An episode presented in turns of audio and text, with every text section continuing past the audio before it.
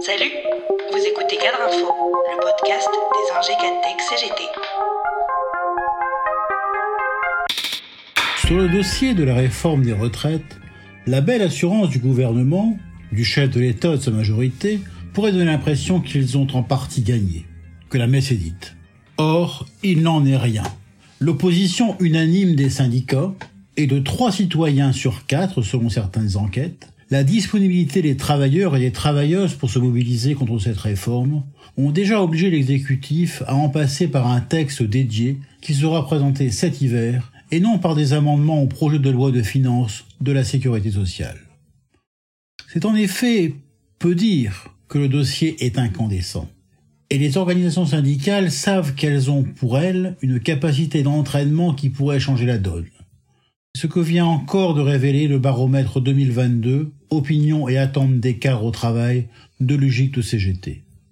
L'encadrement, dont certains commentateurs veulent encore faire croire qu'il est une catégorie choyée du patronat, se révèle au contraire très hostile et prêt à se mobiliser, à manifester et à faire grève pour défendre leur retraite.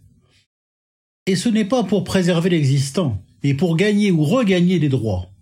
Ainsi, 82% veulent un taux de pension d'au moins 75% de leur salaire de fin de carrière, alors que le taux de remplacement des retraites n'a fait que baisser ces dernières décennies sous les effets des réformes successives. Alors que leur fin de carrière ne leur offre plus guère d'évolution positive, que leur charge et leur temps de travail n'a fait que croître, elles et ils sont 56% à vouloir une réforme qui rétablisse l'âge de départ à la retraite à 60 ans et les cadres estiment que le calcul de leur carrière doit intégrer leurs années d'études. Mais il y a d'autres enquêtes qui attestent du mécontentement. Ainsi Emmanuel Macron voit en un mois, c'est-à-dire notamment depuis les annonces sur la réforme des retraites, sa cote dégringolée de 3 points et passée ainsi à 28%, dans un baromètre Hugo pour le HuffPost. Et c'est du côté de ses électeurs qu'Emmanuel Macron enregistre la plus forte baisse. Quant à la première ministre, la voilà rhabillée pour l'hiver. Avec une chute de 5 points, elle n'est plus qu'à 23% d'opinion favorable. Et c'est bien cette réforme des retraites qui fait chuter si lourdement l'exécutif dans les sondages.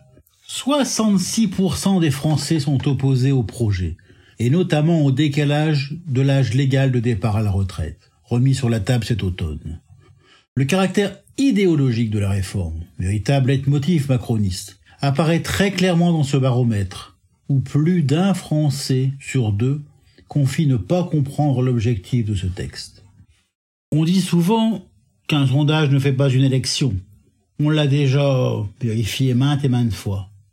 En revanche, il y a souvent eu une corrélation entre le rejet d'une réforme et l'ampleur des mobilisations sociales.